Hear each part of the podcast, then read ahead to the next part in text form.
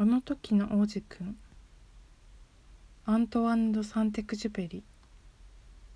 大久保釉薬18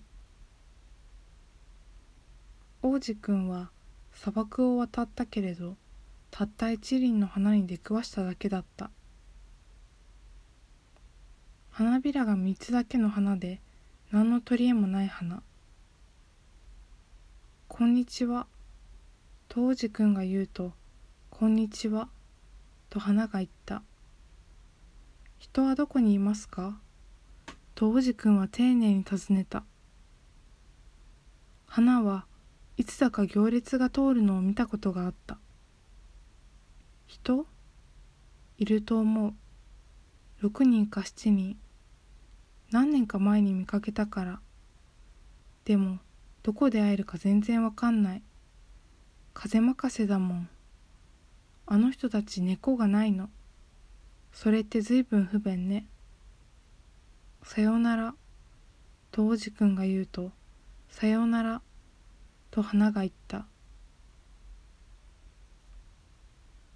19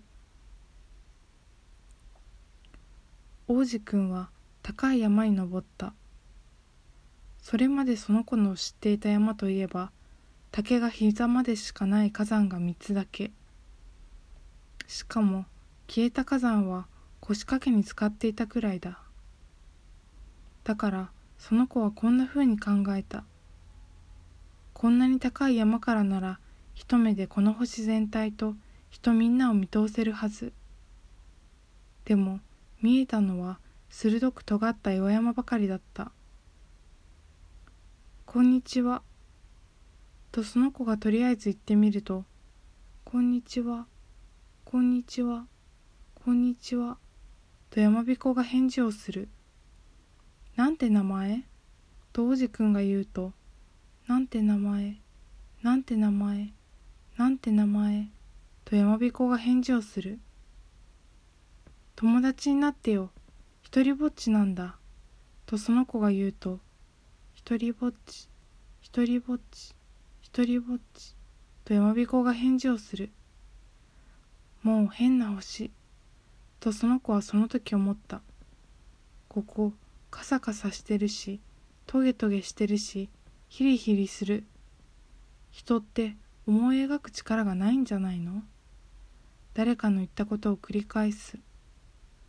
僕ん家にある花はいっつも向こうから喋りかけてくるのに。20さて王子くんが砂漠を岩山を雪の上を越えて長々と歩んでいくとようやく一本の道に行き着いた。そして道を行けばすんなり人のいるところへたどり着く「こんにちは」とその子は言った。そこはバラの花が咲き揃う庭だった「こんにちは」とバラは一斉に答えた。王子くんはたくさんのバラを眺めた。そしてその子は花にそっくりだった「君たちなんて名前?」と王子くんはポカンとしながら聞いた「私たちバラっていうの」とバラは一斉に答えた「え？って王子くんは言ってその後自分が惨めに思えてきた。その子の花は宇宙に自分と同じ花なんてないってその子に喋っていた。それがどうだろう。この一つの庭だけでも似たようなものが全部で5,000ある。その子は思った。あの子こんなの見たらすねちゃうだろうな。きっととんでもないほどえへんえへんってやって枯れたふりしてバカにされないようにするだろうしそうしたら僕は手当てをするふりをしなくちゃいけなくなる。だってしなけりゃあの子僕への当てつけで本当に自分を枯らしちゃうよ。